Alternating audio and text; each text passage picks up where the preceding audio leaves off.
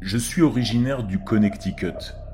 Je vivais une relation à distance avec une fille de la Géorgie, ce qui m'imposait de souvent voyager en voiture pour lui rendre visite. Cela ne me dérange pas vraiment. J'adore les road trips. J'ai déjà parcouru les États-Unis en voiture et j'en suis revenu tout seul. Il y a quelque chose de tellement libérateur dans le fait de rouler seul. Pour économiser de l'argent, à chaque voyage, je dormais dans ma voiture. Ce n'est pas si mal, c'est comme du camping, dans une tente en métal. Cela vous donne l'impression d'être vraiment à la dure. J'incline le siège, je laisse la clé sur le contact, au cas où, et je m'endors. Je ne mets jamais rien pour cacher les fenêtres ou pour avoir de l'intimité. Cette nuit, j'aurais peut-être dû. Le voyage vers le sud est un trajet confortable, de deux jours. Mon arrêt se fait généralement quelque part le long de la frontière entre la Virginie et la Californie du Nord. Donc, pour mon voyage précédent, c'est dans ce coin que je me suis arrêté cette nuit-là. Les aires de repos sont souvent moins fréquentées et donc plus calmes que les relais routiers.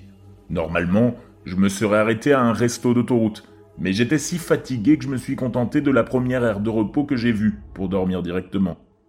Je mangerai mieux demain. C'était étrangement vide cette nuit-là, avec seulement quelques voitures solitaires stationnées sous les lampadaires ambrés. Très probablement des voyageurs avec la même idée que moi.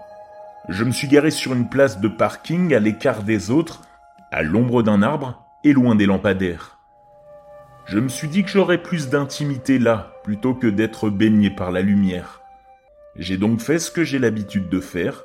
J'ai verrouillé mes portes, j'ai ouvert la fenêtre, juste un peu pour la ventilation, j'ai gardé ma clé, j'ai incliné le siège, et je me suis endormi. Je n'ai jamais été interrompu au cours de ces nuits de camping en voiture.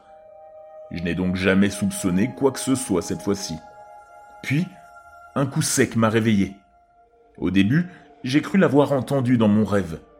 J'ai ouvert les yeux, un peu confus. Comme j'étais penché en arrière, je faisais face au plafond et je ne pouvais rien voir. J'ai entendu un autre coup. Comme si un objet minuscule frappait une surface dure. Le rythme était irrégulier. Est-ce qu'il pleuvait De l'eau s'égouttait-elle sur mon pare-brise? Je suis sous un arbre. Peut-être que quelque chose est tombé des branches. Peut-être qu'un écureuil ou un oiseau a laissé tomber quelque chose. Et si un écureuil grimpait sur ma voiture? Ou si ce n'était pas un animal? J'ai pensé qu'il pouvait très bien s'agir d'une personne qui fouinait dehors. Que voulait-elle? Les portes étaient-elles fermées? Ouais, les clés étaient sur le contact. De toute façon, je pouvais partir en un instant. Pourtant, je suis resté allongé là, complètement immobile, faisant semblant de dormir, prétendant que je n'avais rien entendu, espérant que, qui que ce soit, il me laisserait tranquille.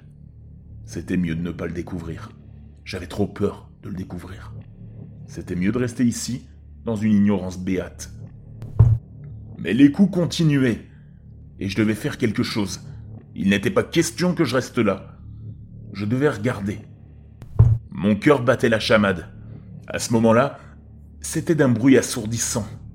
Quiconque était là dehors pouvait probablement l'entendre. J'ai décidé. J'allais regarder. J'allais lever la tête et voir qui faisait ce bruit. C'est ce que j'ai fait. Ce qui a rencontré mes yeux a envoyé une secousse dans tout mon corps. Chaque fibre musculaire s'est bloquée, en état de choc, devant ce que je voyais. La faible lueur des lampadaires a jeté juste assez de lumière pour que je puisse voir l'origine du bruit étrange. Là, dans le pare-brise, me fixant directement, il y avait un visage. Quelqu'un, que j'ai supposé être une femme, était allongé sur mon capot, son visage collé contre le pare-brise.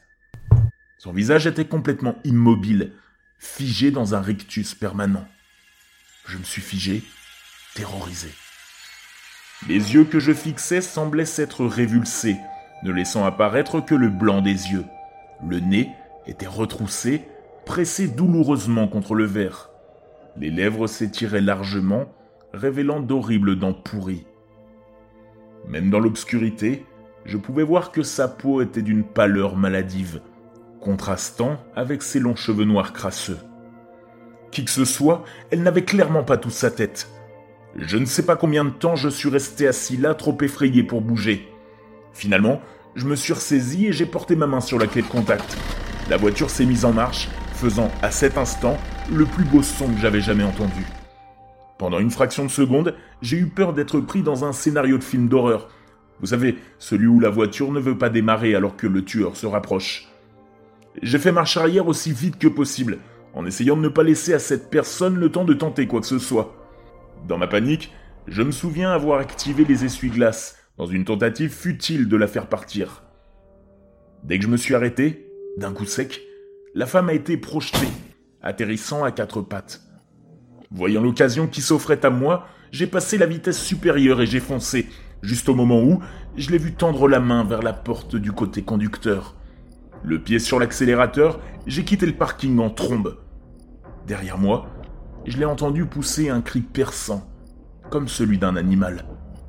J'ai regardé dans mon rétroviseur et, pendant une fraction de seconde, j'ai cru la voir me poursuivre, courant à quatre pattes, ses cheveux noirs se balançant sauvagement autour d'elle. Je n'ai pas pu la voir car j'ai pris un virage à la sortie de l'aire de repos pour rejoindre l'autoroute. Là, j'ai pris de la vitesse et j'ai conduit dans la nuit. Je n'ai pas osé m'arrêter avant de voir la lumière du matin.